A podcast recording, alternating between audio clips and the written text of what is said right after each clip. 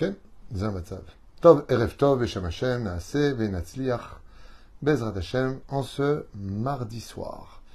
Nous sommes mardi soir 15 du mois de novembre et Kaf Bet du mois de Marcheshvan, Shiur Bezrat Hashem, acheté par Claude Rachel Lasri pour l'ascara de son mari Alava Shalom, Hashem Atov, Yaakov Moshe Ben Eliaou Lasri, Roi Hashem Tenachenu Begana Eden Elion Vechol Shorvim Imo Bichlal Arachamim Vaselchot. וכן יהי רצון ונאמר אמן תהיה נשמתו צור החיים. בעזרת השם, une grande bracha בהצלחה une nechama pour son épouse, Claude Rachel Lasri Ayekara, que Dieu vous bénisse sur tous vos chemins. Merci d'avoir acheté un chiour chez nous.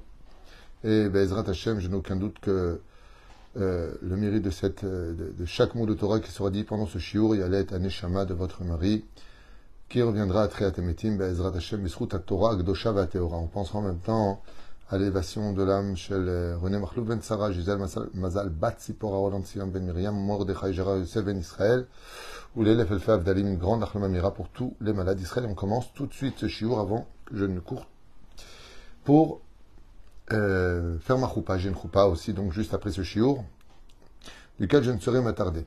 Nous allons parler d'un sujet qui, euh, qui, est très intéressant parce qu'il comprend en même temps ceux qui ne sont pas mariés et il s'adresse aussi à ceux euh, qui euh, sont mariés ou ceux qui voudraient faire leur vie ou autre.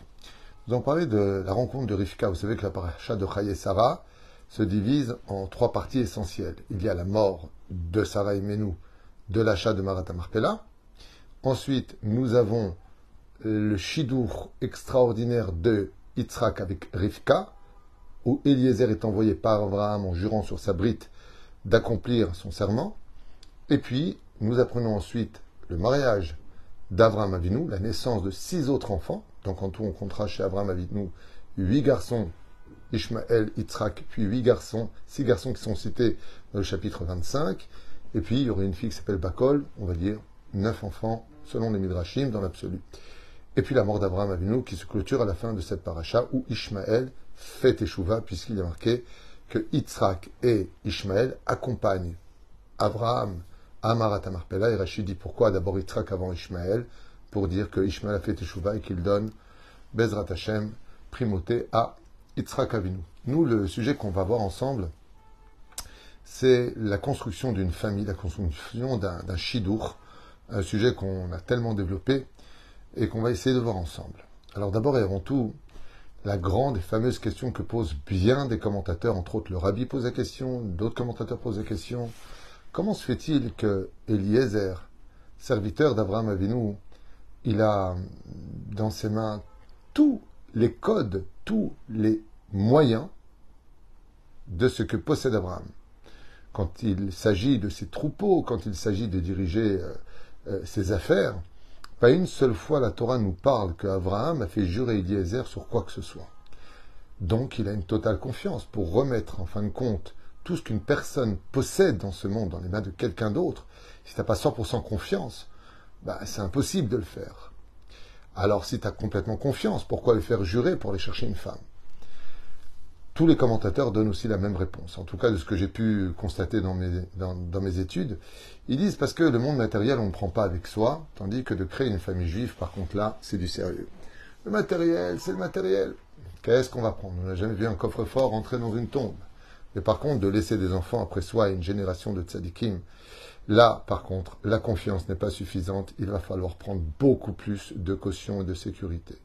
Et c'est pour cela que pour le cas d'aller chercher une épouse, ce même Eliezer, qui était le contremaître, qui était le bras droit d'Abraham Avinu, se retrouve en train de jurer, comme un étranger, quelque part qu'il accomplirait sa mission avec fidélité, car il s'agit maintenant de chercher une femme qui soit matine, qui soit en rapport avec le niveau spirituel et les caractéristiques de Yitzhak. Yitzhak, dans son cas à lui, est blessé.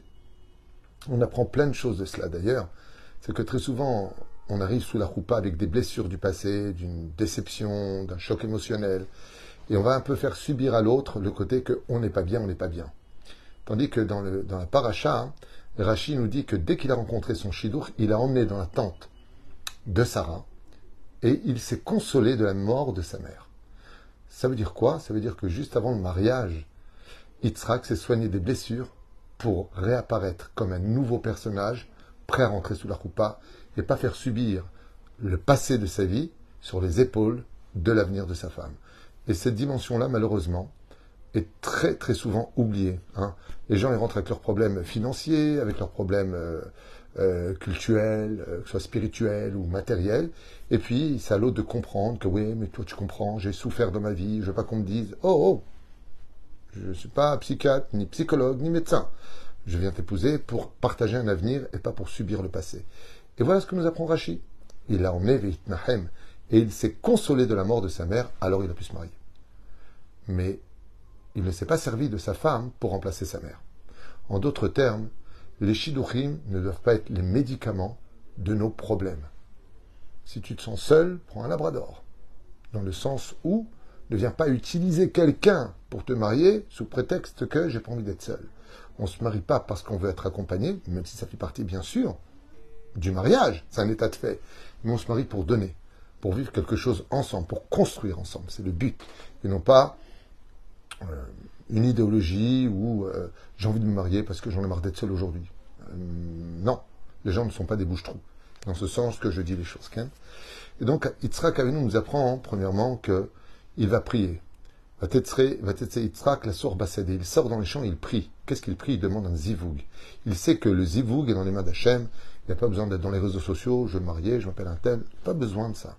Daber imbore olam. Mais pour ça, faut être comme Yitzhak Avinu. faut avoir une emunat mima. Pas tu fais des choses interdites, tu regardes des choses interdites, tu parles des choses interdites. Et ainsi de suite. Après tu dis Dieu donne-moi. non.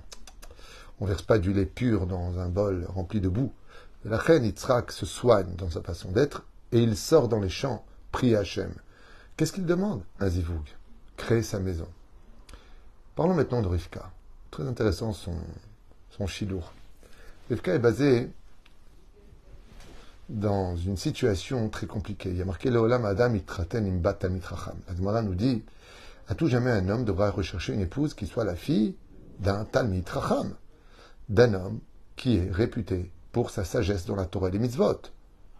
Et puis, si ce n'est pas le cas, eh bien, la fille du Parnasse. Le Parnasse, c'est la fille d'un homme élogieux, d'un haut rang, qui euh, va s'occuper de la tzedaka dans les villes. Donc c'est un homme qui est respectable, honnête, parce qu'il a de l'argent du tzibour dans les mains, il le retransmet aux personnes nécessaires. Et si ce n'est pas le cas, la fille du Gabaï, celui qui ouvre et qui ferme la synagogue et qui veille à la maison d'Hachem. Et si ce n'est pas le cas, au moins une famille d'une bonne réputation. Rivka, la pauvre, c'est la fille de Bethuel et la sœur de Laban. Elle n'est, c'est vrai que Bethuel est le chef, le maire, d'une certaine façon, de l'endroit dans lequel ils vivent. Il a Haran. Donc c'est vrai qu'il est le principal président de cette époque mais c'est un homme euh, impie, corrompu, qui avait pour minag d'ailleurs d'instaurer que toute nouvelle fille qui rentrerait sous la roupa avec son conjoint devra d'abord passer par son lit, ce qu'on appelle le cuissage, avant de rejoindre son mari. Euh, une immoralité qui était devenue culturelle à l'époque, malheureusement. Et ainsi donc, Rivka euh, doit faire ses preuves toute seule. Parce qu'au niveau des Yehoussin, des relations de laquelle elle sortirait d'une famille, eh bien, c'est un flop total. Et c'est pour cela que sa famille sont considérés comme étant des kotsim, c'est-à-dire des buissons épineux. Et elle, par contre, est une rose. Et c'est ce que nous dit le verset. Shoshana ben hachochim. Si vous observez bien la gematria du mot Rivka, c'est 307, comme la pigeot. 307. Et si je prends les réchitivot de ce que dit le roi Salomon, j'ai vu une rose parmi les ronces, Shoshana ben hachochim. Shoshana s'écrit avec la lettre Shin. 300. Ben, ça fait 2, bête. Achochin, he. 300 plus 2 plus 5 égale 307. Gematria Rivka. Lorsqu'on sait que le roi Salomon fait allusion à cette merveilleuse rose qui apparaît parmi des ronces, parce que les initiales de ces trois mots-là font la gematria, compte numérique de Rivka. c'est pour cela que Rivka, eh bien, c'est une rose. C'est une rose qui mérite d'exister de par elle-même. La Torah nous apprend que des fois tu peux tomber sur une femme euh, un peu, on va dire, euh, mais c'est qui sa famille, d'où elle vient Sroutavot, il faut le mérite des pères, comme on le verra dans Parashat Toldot, que là par contre Yitzhak l'emporte la main haute parce qu'il est le fils de Sarah et de Abraham, qui quand il va prier vont se mettre de son côté, tandis que Rivka, quand elle prie, elle est seule. D'ailleurs c'est une grande question, qui a le plus de mérite?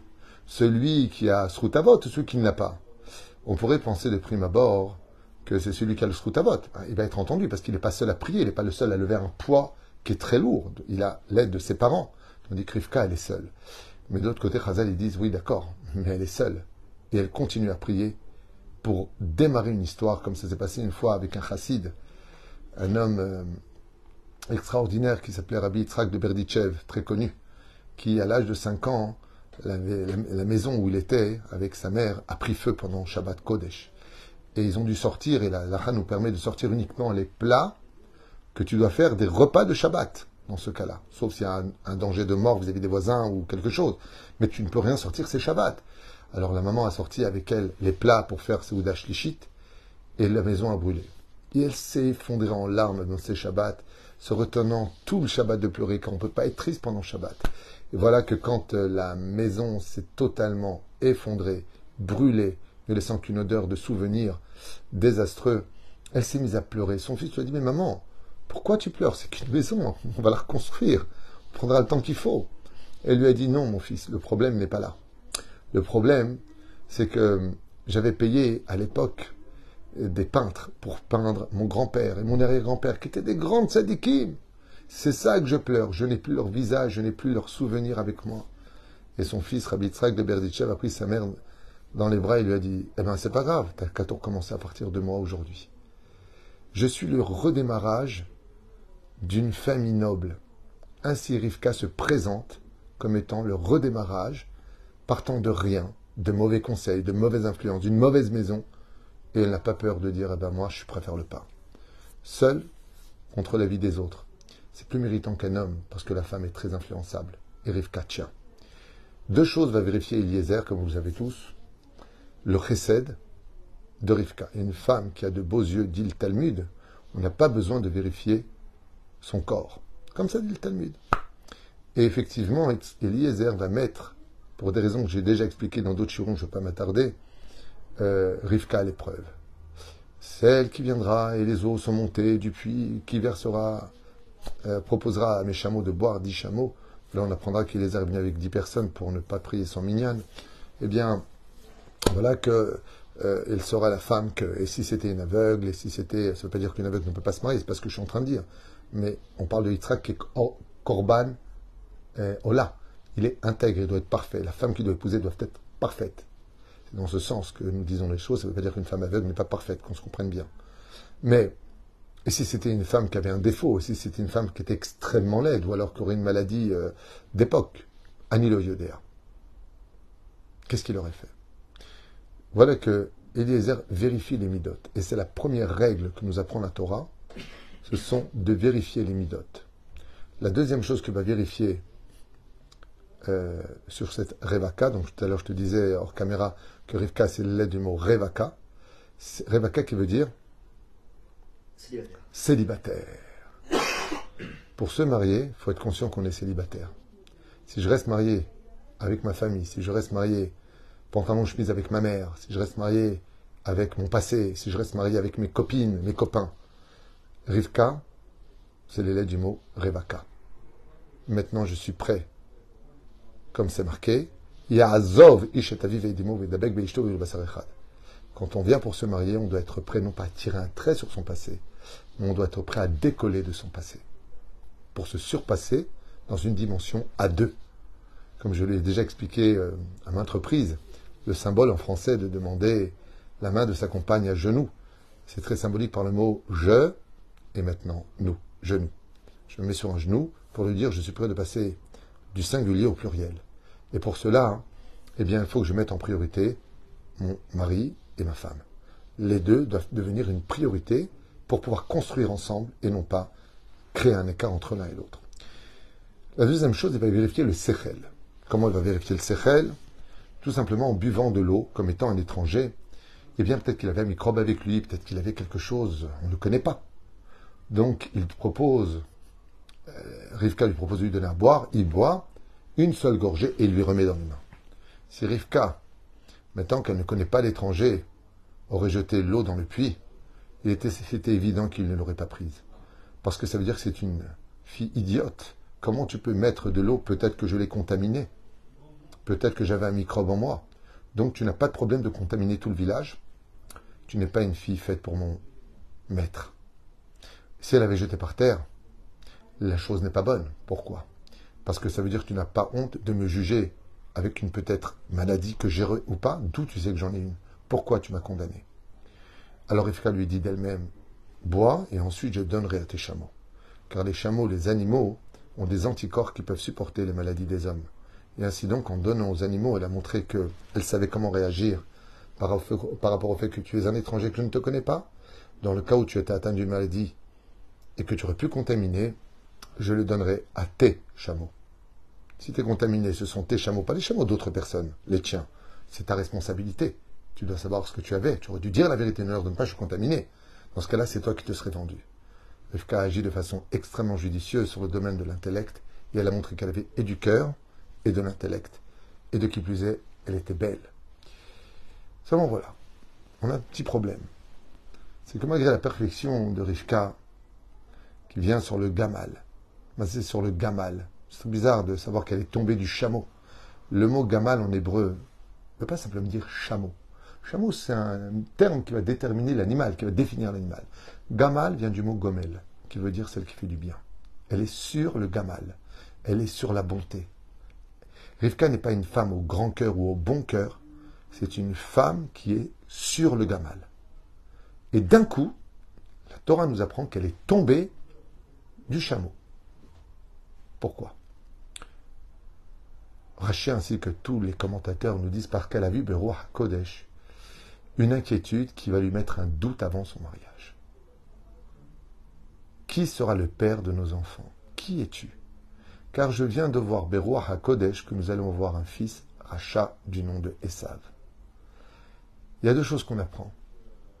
C'est qu'on a le droit d'avoir des doutes avant le mariage. On a le droit d'avoir des doutes avant le mariage. On a le droit de se poser des questions. Mais dans ce cas-là, qu'est-ce qui s'est passé pour Rivka? Écoutez bien, c'est très important ce que vous allez entendre. Qui d'un coup voit dans le roi HaKodesh que l'enfant qui va venir de leurs entrailles à eux va être un grand rachat. Et Yitzhak la regarde et il comprend. Elle se couvre parce qu'elle comprend que si elle veut faire teshuva à leurs enfants, il faut être pudique. Donc elle se couvre. Une des plus grandes protections de l'éducation, c'est la pudeur à la maison. Elle se couvre à titre casse, Rivka. Elle va avoir honte. Et Tzrak lui dit D'accord, mais on va, avoir, aussi avoir un enfant qui va être sadique, et il s'appelle Yaakov. Bizarrement, et contre toute attente, ces doutes s'évanouissent aussi rapidement qu'ils sont venus. Est-ce que tu sais pourquoi? Parce que Rivka va réaliser une chose que bien des calottes et des khatanim oublient complètement c'est que dans la vie, on ne peut pas tout avoir parfait. Dans la vie, il faut se battre pour créer le parfait. Quand Dieu donne un enfant, il te laisse la brite mila accomplir pour qu'il soit parfait. Quand tu veux manger du pain, il te donne du blé, c'est à toi de pétrir et de le faire devenir du pain, du gâteau. C'est à toi de compléter les choses. Et Rivka comprend que si elle a un fils qui est rachat, eh bien elle devra tout faire pour que ce fils rachat sorte de tzadikim. Et elle va réussir.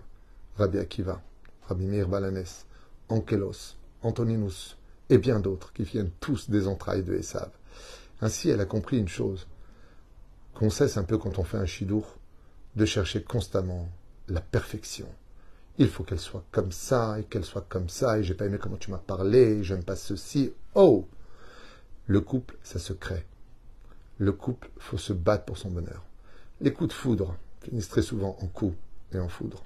Ce qu'il faut, c'est Bezrat Hashem arriver à comprendre combien même tu en viendras à tomber de, tes hauteurs, parce que quelque part tu découvres que, n'oublie pas que si Dieu a pris six jours pour faire son monde, tu prendras peut-être plus de six ans avant de trouver le bonheur dans ton couple. Il faut le construire avec patience, avec Bezrat Hashem, espoir, et être celle qui remonte sur le gamal, rempli de chesed et de bonté. On observera ici d'ailleurs que le couple le plus parfait des Avot, c'est Dafka Yitzhak et Rivka. Quand on fait le Nishmat Kolchai pour remercier Dieu, les initiales des deux tzadikim qui apparaissent dans Befi et Sharim Titroma ou tzadikim Kadash Vechoulé, c'est l'aide de Yitzhak et Rivka. Pourquoi eux? Effectivement, on ne les a pas vus une seule fois se disputer, comme Abraham et Sarah par exemple, ou Yaakov qui doit se justifier vis-à-vis de Rachel et de Léa. Pas du tout. Rivka et Yitzhak représentent le couple parfait. Ils ne changent pas de nom. Ils n'ont pas de femmes différentes, ou plus ou moins. Ils ne sortent pas du pays. Ils sont toujours ensemble et partagent leur vie avec harmonie. Pourquoi? Parce qu'ils ont de la Torah entre eux, parce qu'ils sont toujours l'un à côté de l'autre. Il n'y a pas de Rivka sans Yitzhak et encore moins de Yitzhak sans Rivka. Étant donné que Yitzhak était Korban là, on comprend pourquoi la polygamie n'a pas frappé à sa porte. Parce qu'il a été nommé par Dieu lui-même. Yitzhak n'a pas besoin de changer de nom. Abraham n'a pas été nommé par Dieu. C'est ses parents qui l'ont nommé Avram. Dieu va l'appeler Abraham. Yaakov, parce qu'il a attrapé le talon de Esav. Ils ont dit Yaakov Shemo. Dieu il a dit Israël. Mais par contre, pour Yitzhak, on apprendra que c'est Dieu qui donnera ce nom. Et Kareshmo, il vous l'appellerez Yitzhak. On ne peut pas changer ce que Dieu fait. Ce shidduch a été fait par le ciel, et donc il n'a pas besoin d'être complété par une autre femme dans la polygamie. Il y a en eux toute la perfection de ce qu'un couple peut rêver. D'où est-ce qu'on voit ça? Le mot Rivka, si tu inverses les lettres, c'est le mot du mot Kereva, celle qui approche les autres. Elle sait se rapprocher de son mari. Elle sait se sacrifier pour son mari, Ochot Habakar. Yitzhak, c'est le mari idéal. Yitzhak veut dire celui qui donne le sourire, celui qui sourit. Si tous les couples étaient capables d'être à leur image, il y aurait beaucoup plus de shalom dans tous les couples. Elle rapproche les gens, rapproche le cœur, rapproche son mari d'elle avec perfection et sagesse, tandis que Yitzhak est toujours agréable à vivre. On ne le voit pas une seule fois s'énerver, on ne le voit pas une seule fois se fâcher. Au contraire, il est même capable d'aimer le rachat. Yitzhak ne perd jamais son sourire combien c'est agréable de vivre avec un homme qui est toujours souriant, malgré toutes les épreuves qui, eux, par contre, ont tapé à la porte de leur maison à chaque jour, avec un rachat qui était leur fils et qui faisait des encens d'Avodazara jusqu'au point de les aveugler. Et tu te rends compte, Yitzhak est devenu aveugle, mais il n'a jamais perdu son sourire. Ou tu es marié avec une personne positive, tout le temps souriant, d'un soleil en pleine nuit, même s'il n'y a plus d'étoiles. C'est exactement ce que ce couple vient nous apprendre cette paracha la perfection de rencontrer son âme sœur de telle façon à ce que même si ce n'était pas encore parfait, on peut encore tout arranger. Il suffit simplement d'y croire et de travailler à deux pour l'accomplir. Baruch Adonai Olam Amen, Amen.